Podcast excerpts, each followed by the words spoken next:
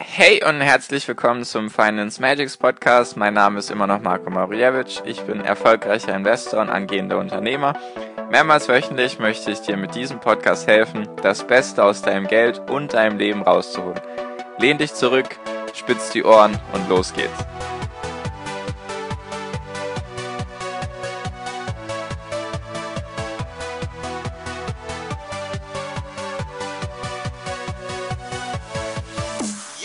Hi und herzlich willkommen zum Finance Magics Podcast. Wir sind heute bei Folge 158 und heute geht es um eine traurige Sache, um eine Schnapsidee, möchte ich fast schon sagen, und zwar um die Finanztransaktionssteuer.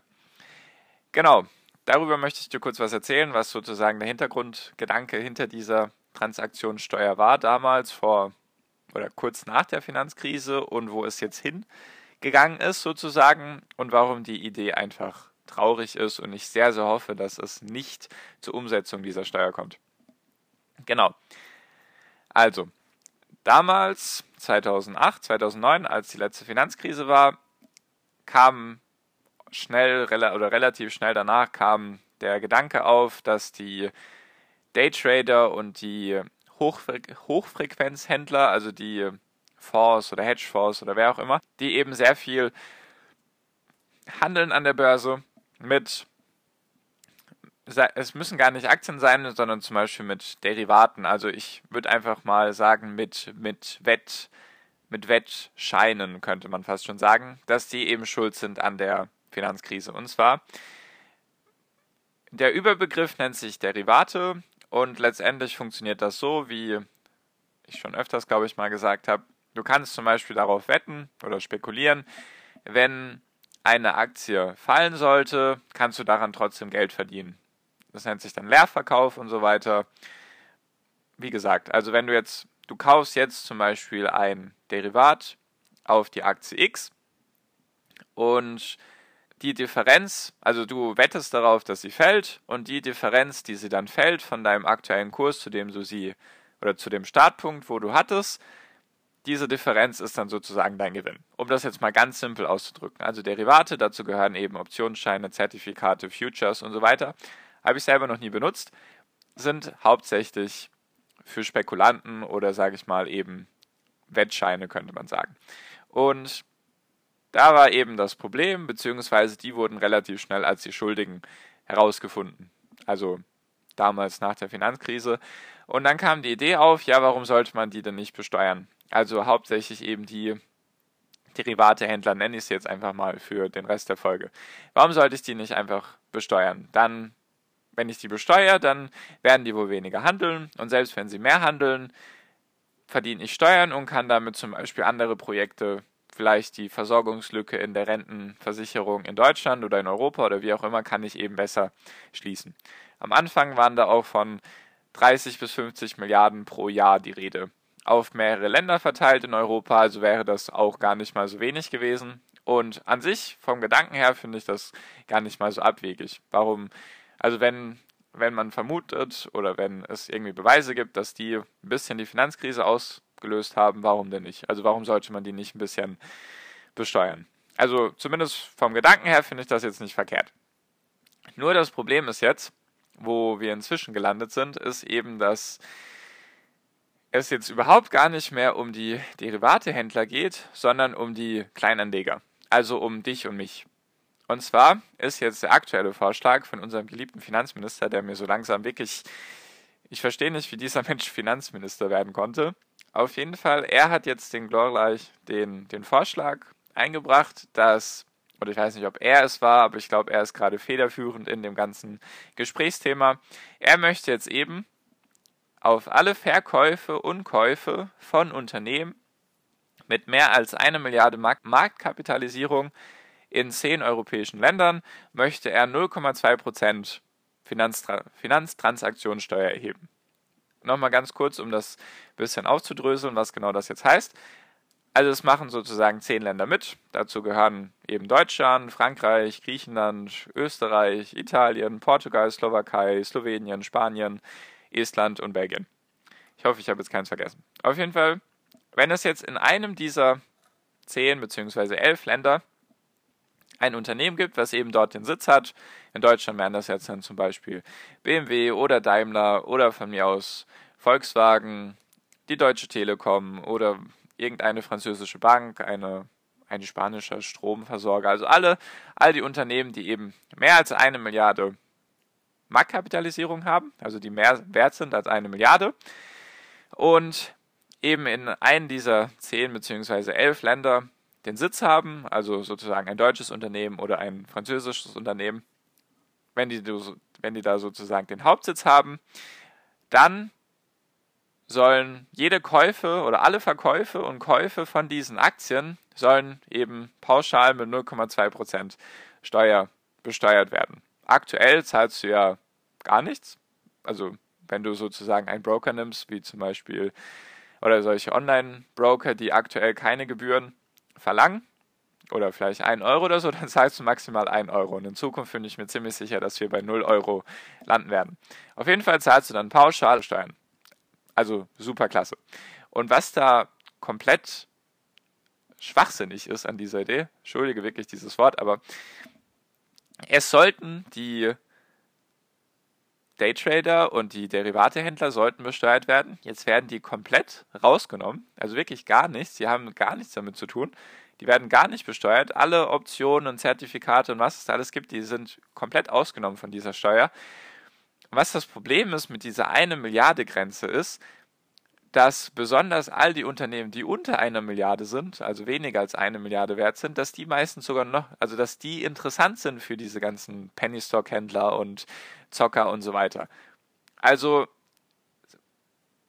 das, da spielen einfach ein paar Punkte zusammen, die überhaupt keinen Sinn ergeben, weil du nimmst erstens komplett die Der Derivatehändler raus, die, die sozusagen für die letzte Finanzkrise in Anführungszeichen dafür verantwortlich waren, dass es die gab, zumindest laut der Politik und so weiter die, die nimmst du kom komplett raus und anstatt jetzt dann wenigstens alle Unternehmen gleich zu besteuern, also alle Käufe von Penny Stocks und großen Unternehmen, dass du die wenigstens über einen Kamm scherst, wenn du schon so eine komische Steuer einführst, damit wenigstens dann diese Penny Stock Händler irgendwie noch besteuert werden, die nimmst du auch komplett raus.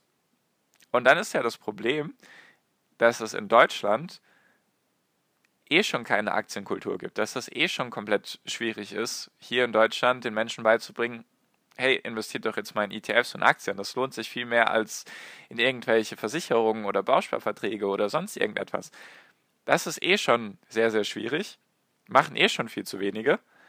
Und dann besteuerst du sie auch noch zusätzlich. Und dann ist ja auch noch der Grundgedanke von, von Olaf Scholz, dass er mit den Einnahmen die übrigens jetzt um ein Zehntel weniger ausfallen als prognostiziert.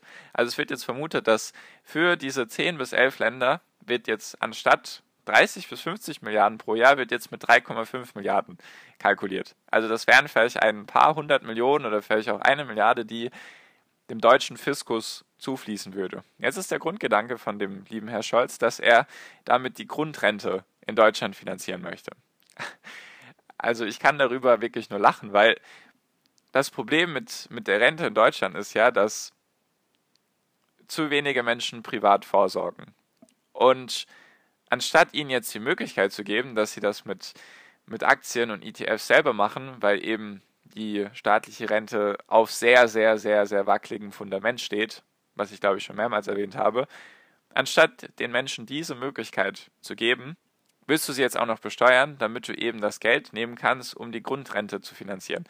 Aber ich sage gar nichts gegen die Grundrente. Ich finde das ja gut, wenn Menschen, die wirklich jahrelang gearbeitet haben, dass sie dann auch eine gewisse Grundrente kriegen. Nur mach das doch nicht so rum, dass du die Leute bestrafst, die das selbst in die Hand nehmen, was du ja wahrscheinlich schon gemerkt hast, relativ schwierig ist, weil du eben fast keine Finanzbildung in Deutschland bekommst, die das schon selbst in die Hand nehmen, die jetzt an die Börse gehen, die Aktien und ETFs kaufen und dann erschwerst du es denen noch, beziehungsweise bestrafst die, weil dein Rentenprinzip nicht mehr funktioniert. Und anstatt die Händler, die Derivatehändler und die Pennystock-Händler, anstatt die zu besteuern, die sozusagen eben hier spekulieren und vielleicht die letzte Finanzkrise ausgelöst haben, anstatt die zu besteuern, besteuerst du eben die Kleinanleger. Und besonders traurig ist daran eben, dass wenn du diese eine Milliarde, also als Grenze diese eine Milliarde hast, dann ist das Problem, oder was heißt das Problem? Das Traurige daran ist ja, dass diese Unternehmen, die eben so groß sind, die sind eben interessant für ETF-Sparer. Weil wenn du einen ETF besparst, nehmen jetzt mal irgendeinen auf Europa, dann sind das ja meistens große Unternehmen. Und wenn jetzt die ETF-Sparer bzw. die ETF-Anbieter jedes Mal 0,2% auf Käufe und Verkäufe bezahlen müssen, dann könnte es halt sein, dass die ETF-Gebühren höher werden. Dass du eben mehr für deinen ETF bezahlen musst, wenn du eben so einen Europa-ETF hast zum Beispiel. Oder einen MSCI World, in dem auch ein paar Prozent Europa vertreten ist.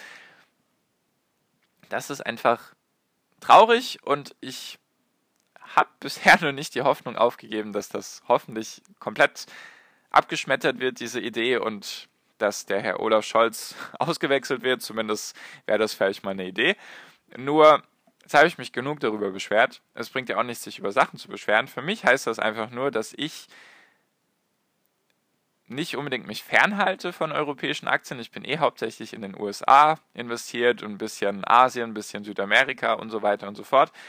Ich habe auch zwei deutsche Unternehmen und sonst glaube ich keine anderen europäischen Unternehmen. Das heißt einfach für mich nur, dass ja, dass ich mich wohl eher mehr wegfokussieren werde von Europa. Natürlich, wenn ich jetzt ein Unternehmen finde, was gut ist, dann werde ich mich jetzt von den 0,2% Steuern jetzt nicht aufhalten lassen. Nur das Problem mit Steuern ist auch, dass sie meistens relativ niedrig eingeführt werden. Und was macht man mit Steuern? Man erhöht sie relativ schnell. Besonders ist ja der böse böse Investor an der, der Kleinanleger an der, an der Börse ist ja jetzt der böse Investor, der muss dann jetzt auf einmal mehr Steuern bezahlen. Und was ist, wenn diese Steuer irgendwann bei 1% ankommt und du irgendwann größere Summen mit größeren Summen dich begibst oder umgibst und dann investierst du vielleicht mal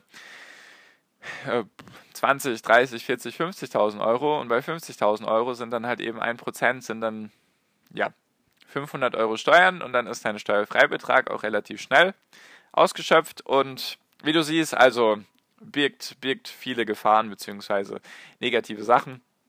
Mein, mein Fokus ist jetzt eben sowieso schon in, in letzter Zeit eher auf Unternehmen außerhalb Europa gewesen. Nur jetzt werde ich mir das gut überlegen, ob ich mir ein europäisches Unternehmen kaufen möchte, wenn es wirklich dazu kommt. Ich hoffe natürlich, dass es nicht dazu kommt. Ja, ich wollte dich einfach nur mit der, mit der Folge aufmerksam machen auf diese Finanztransaktionssteuer, damit du da schon Bescheid weißt, wenn es dazu kommen sollte. Ich will jetzt nicht sagen, du musst dann deine, deine Anlagestrategie irgendwie verändern. Nur wie gesagt, Steuern werden gerne mal erhöht und es gibt viele tolle Unternehmen und wenn die dann eben aus Europa sind, dann kann man sich da vielleicht zweimal kurz darüber Gedanken machen, ob das jetzt so sinnvoll ist, wenn du halt darauf dann Steuern zahlen musst. Natürlich bei Kleinsummen ist das jetzt sage ich mal, weniger tragisch. Wenn du jetzt 1000 Euro investierst, dann sind das 20 Euro, die du bezahlst. Nee, nee, dann sind das. Ja doch, dann sind das 20 Euro, die du bezahlen musst. Das ist natürlich auch schon wiederum eine Menge Geld, weil 20 Euro ist ja wie, als würdest du jetzt 20 Euro Gebühren zahlen müssen bei deinem Online-Broker. Da haben wir schon die Fortschritte gemacht, dass wir Online-Broker haben, die fast keine Gebühren verlangen und dann kommt jetzt eben so eine Steuer um die Ecke. Also Finde ich traurig. Schadet auf jeden Fall der Aktienkultur in Deutschland. Nur, wie gesagt, es gibt genug Möglichkeiten, das eben zu umgehen, dass du eben Unternehmen, die außerhalb Europas auch anschaust, falls du jetzt noch so ein Homebias hattest, dass du dir denkst, ja, ich investiere nur in deutsche Unternehmen, dann hast du vielleicht jetzt die Motivation, dich vielleicht noch mit anderen auseinanderzusetzen. Und falls du da mal mit mir darüber reden magst, was es da für interessante Unternehmen gibt außerhalb Deutschlands und Europas, dann lass uns doch mal gerne telefonieren. Wie gesagt, ich bin hauptsächlich nicht in Europa investiert, sondern den größten Teil außerhalb. Und deswegen kenne ich da viele interessante Unternehmen. Falls du eben da mal drüber sprechen magst oder allgemein über deine, über deine Strategie oder du allgemein Interesse an Aktien hast oder auch noch zu Fragen, auch noch Fragen zu ETFs, dann kannst du ja kostenlos mit mir telefonieren. Einfach auf financemagics.com gehen, so wie der Podcast auch heißt, und dann .com oder einfach den ersten Link in der Podcast-Beschreibung anklicken dann dich einfach eintragen für ein Telefonat, brauche ich einfach deinen Namen, deine Handynummer, damit ich dich irgendwie erreichen kann und halt deine, deine Fragen und wo du hin willst mit deinen, mit deinen Investments und dann können wir da gerne mal telefonieren. Genau, so viel von mir für diese Folge. Falls sonst noch irgendwie Fragen sind, Instagram, Facebook, YouTube, kannst du mich auch gerne erreichen. einfach nach Finance Magic suchen oder einfach die Links unten austesten und dann gelangst du auch dorthin. Genau. So viel von mir, so viel für diese Folge. Tut mir leid, ist leider nicht so dolle mit der Steuer, nur machen wir auf jeden Fall das Beste raus. Bringt ja nichts, sich darüber zu beschweren und jetzt nichts zu tun, sondern wie gesagt, einfach das Beste daraus machen. Genau. Also, danke dir fürs Zuhören bis hierhin. Wir hören uns hoffentlich in der nächsten Podcast-Folge wieder. Bis dahin wünsche ich dir wie immer am Ende noch einen wunderschönen Tag, eine wunderschöne Restwoche. Genieß dein Leben und mach dein Ding und viel finanziellen Erfolg dir. Dein Marco. Ciao, mach's gut.